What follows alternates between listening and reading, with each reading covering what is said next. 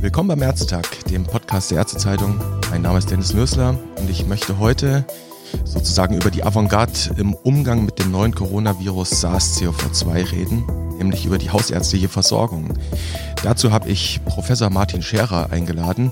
Ich begrüße Sie in Hamburg, Herr Scherer. Guten Morgen. Zunächst kurz zu den Formalia, Herr Scherer. Sie sind Allgemeinmediziner und Präsident der Deutschen Gesellschaft für Allgemeinmedizin und Familienmedizin, der DEGAM. Mit Blick auf das neue Coronavirus hat Bundeskanzlerin Angela Merkel am Mittwoch gesagt, wir sind am Anfang einer Epidemie. Kurz danach hat die WHO von einer Pandemie gesprochen. Gesundheitsminister Jens Spahn hat gesagt, wir werden das, was notwendig ist, tun. Herr Scherer, tun wir aus Ihrer Sicht im Moment, was notwendig ist? Ich denke schon dass im Augenblick alles getan wird, was in unserer Macht steht. Unser System ist komplex und föderal. Da lässt sich nicht zentral durchregieren. Vor Ort in den einzelnen Kammerzuständigkeitsbereichen, in den Zuständigkeitsbereichen von KV und ÖGD hat man sich zunehmend zusammengerauft und auch gefunden. Das klappt je nach Region unterschiedlich gut. Aber ja, ich würde sagen, wir tun, was wir können. Das RKI tut, was es kann. Dann blicken wir doch mal kurz zurück auf die Zeit Ende Januar, Anfang Februar, als das Coronavirus quasi nach Deutschland kam, als die ersten Fälle aus Bayern gemeldet wurden. Damals hieß es recht rasch, wenn ihr das Gefühl habt, ihr seid infiziert, dann geht zum Hausarzt. Waren Ihre Kollegen in den hausärztlichen Praxen damals auf diesen Ansturm, auf den möglichen Ansturm vorbereitet? Naja,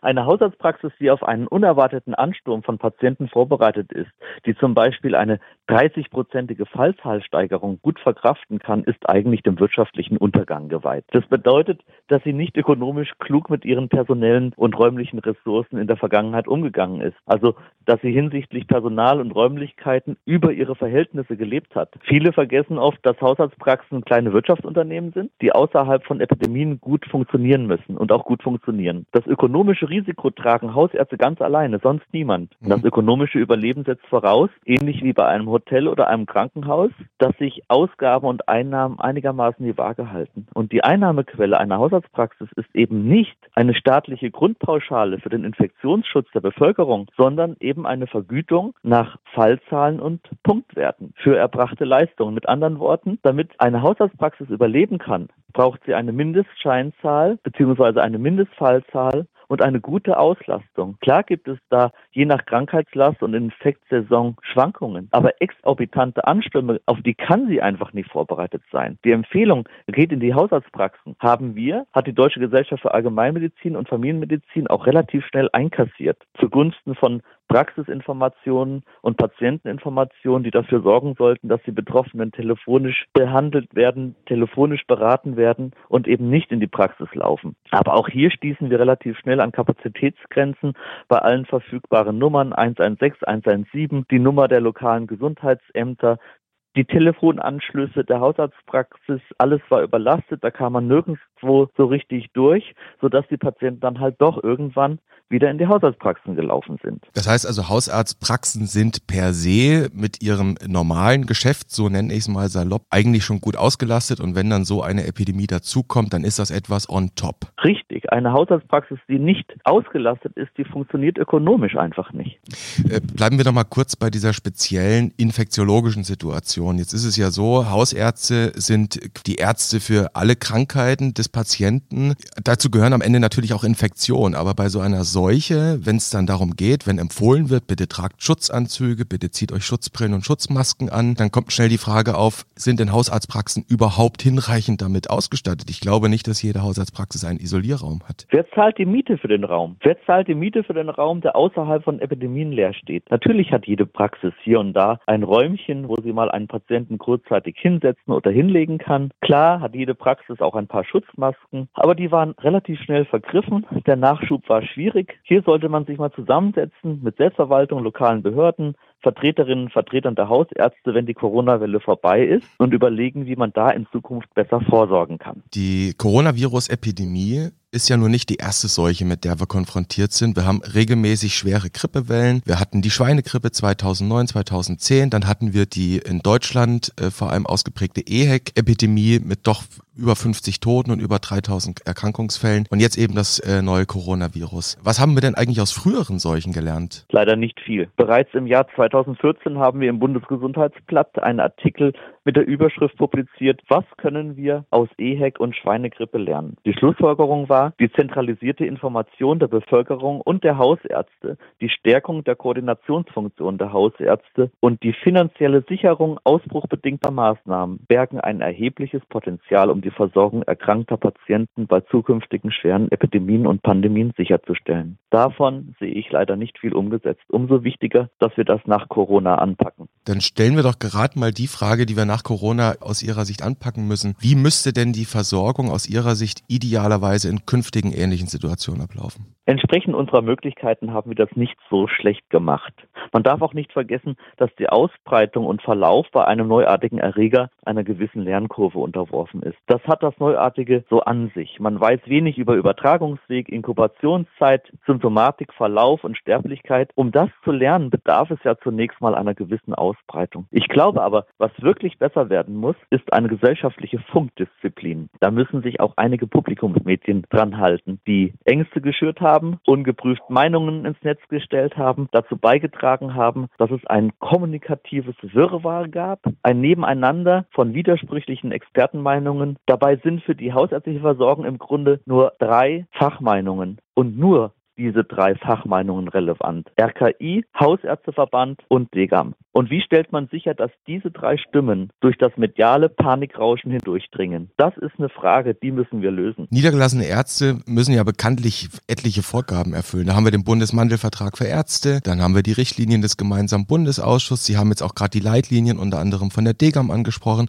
Und jetzt in solchen Situationen wie einer, wie eines Ausbruchs, einer Seuche, gibt es dann dazu noch die RKI-Empfehlungen, muss man dazu sagen. Äh, letztere wurden anfangs auch jetzt noch als praxisfern teilweise kritisiert. Müsste man nicht hausärztliche Vertreter eigentlich aktiv in das Krisenmanagement beim Robert Koch Institut äh, mit einbinden? Das RKI hat eine Vertreterin der Deutschen Gesellschaft für Allgemeinmedizin und Familienmedizin in verschiedenen Ausschüssen. Es war schon immer Aufgabe der DGAM hausärztliche Leitlinien zu entwickeln. Das ändert sich auch nicht während einer Epidemie. Daher ist es Aufgabe der DGAM, die wissenschaftliche Synthese aus RKI-Vorgaben und hausärztlichem Setting hinzukriegen und brauchbare Leitlinien und Praxishilfen auch für den medizinischen Krisenfall zu erstellen. Sie haben die, ich sage mal, Kakophonie angesprochen, äh, der wir ausgesetzt sind, medial medial, sowohl fachmedial als auch publikumsmedial. Die, die Frage, die sich stellt, ist, wie kann man Hausärzte, aber auch die Allgemeinbevölkerung ohne Panik zu machen, ohne Hysterie zu machen, sachlich und richtig informieren? Ja, im Grunde genommen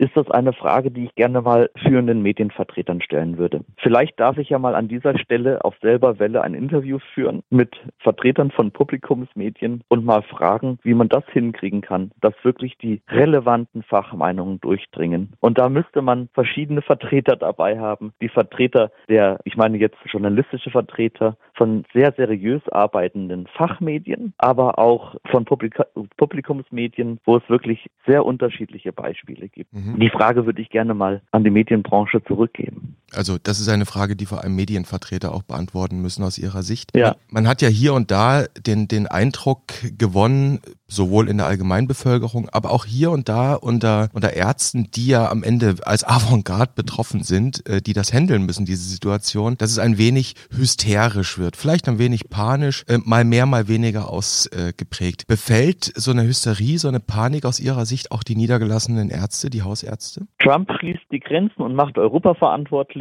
In hausärztlichen Foren werden Verschwörungstheorien gepostet und manche Kollegen verbreiten ganz eigene Handlungsempfehlungen und Anweisungen für Praxen, Schulen und Altenheime, die wir umsetzen bzw. weitergeben sollen. Es ist die Zeit der selbsternannten Experten und Weltretter, die miteinander konkurrieren. Auch die kassenärztlichen Vereinigungen, die zunehmend Ressourcen für Fahrdienste bereitstellen, sind nicht unbedingt immer auf Degam-Linie. Da gibt es lokale Unterschiede. Ich habe den Eindruck, dass viele Hausärztinnen und Hausärzte etwas Orientierung hoffnungslos sind und dass wir also die DGAM noch nicht alle erreichen, wenngleich die DGAM und insbesondere auch die Arbeitsgruppe Infektiologie der DGAM sehr, sehr gute und unermüdliche Arbeit leistet.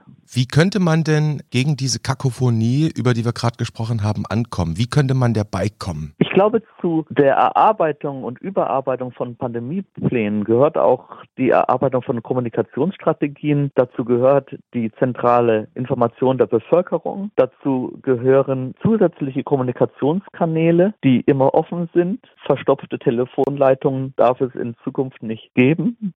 Und ich glaube, dazu gehört auch eine Stärkung der Mitgliederzahlen der wesentlichen Verbände. Das soll jetzt keine platte Werbung sein, aber je mehr Hausärztinnen und Hausärzte im Hausärzteverband sind, je mehr hausärztliche Kollegen, und dann nehme ich die hausärztlichen Internisten explizit mit dazu, auch in der DGAM sind. Je mehr Mitglieder in diesen beiden Vereinigungen sind, desto mehr können wir auch erreichen, desto mehr können wir auch anschreiben und informieren und desto besser können wir auch die Praxishilfen und die Leitlinien verbreiten. Nun haben wir ja in den letzten 14 Tagen, zwei bis drei Wochen etwa, erlebt, wie versorgungspolitisch innerhalb auch des KV-Systems, auch auf bundespolitischer Ebene reagiert wird. Wir haben einen Krisenstab auf Bundesebene, wir haben lokale Krisenstäbe, die KV haben jetzt angefangen, Drive-In-Praxen, Schwerpunktpraxen einzurichten, um mögliche Verdachtspatienten aus den Praxen, aus den Kliniken herauszuhalten und zentral Abstriche zu machen. Nicht nur in Hamburg hat der ärztliche Bereitschaftsdienst einen Fahrdienst eingerichtet, teilweise wirklich 24-7 wie in Hamburg, die Abstriche machen können. Sind das Lösungen, die wir künftig rasch flächendeckend hochfahren müssten? Ja, genau das sind sinnvolle Lösungen. Hierfür brauchen wir gute Ablaufpläne und Krisenszenarien. Und zwar Krisenszenarien, in die Hausarztpraxen von vornherein hineingedacht sind und zwar auch ganz genau vor dem Hintergrund, dass eine gute Hausarztpraxis auch außerhalb von Epidemien schon ausgelastet ist. Das bedeutet also, dass Logistik, Kommunikationsstrukturen,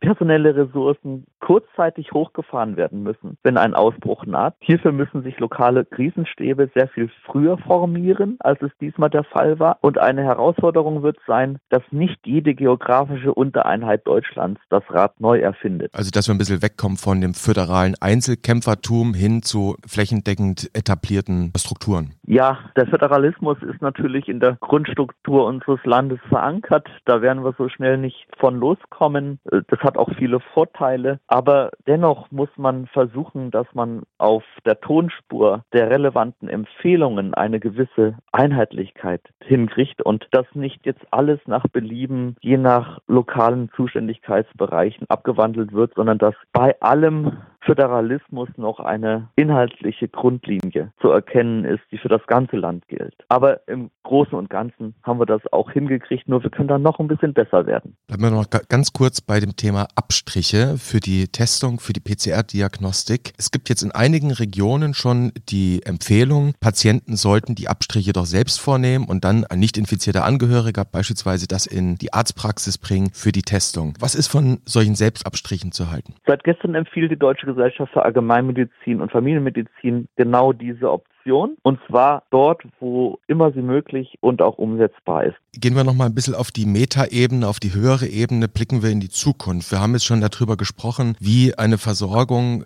künftig organisiert sein sollte, wie auch das Thema Vorhaltekosten äh, angegangen werden. Wie würden Sie die Rolle der Hausärzte bei solchen Ausbrüchen generell sehen? Müssen das die ersten Anlaufstellen sein oder muss man Hausärzte eigentlich da raushalten, zu weiten Teilen? Entgegen vieler immer noch weit verbreiteter Vorurteile, die davon ausgehen, dass Hausärzte hier und da ein paar Zettelchen schreiben, Arbeitsunfähigkeitsbescheinigungen, Atteste für Schulsport, Reha-Anträge und Rezepte und dass die wirkliche Versorgung bei den Fachspezialisten stattfindet. Entgegen dieser Vorurteile ist genau das Gegenteil der Fall. Die Versorgung, insbesondere die Versorgung der vulnerablen Gruppen in Deutschland, ruht auf der wichtigsten Säule der ambulanten Versorgung und das ist eben die hausärztliche Versorgung. Hausärzte sollen für alles Mögliche zuständig sein. Da wird auch oft noch alles Mögliche an Zusatzaufgaben aus unterschiedlichen Bereichen an sie herangetragen. Dabei wird eben oft vergessen, dass sie, wie weiter zuvor schon erklärt, ökonomisch funktionieren müssen, aber vor allem und zwar vorrangig für die Behandlung der chronisch kranken und gesundheitlich gefährdeten Personengruppen in unserer Gesellschaft verantwortlich sind. Deshalb muss man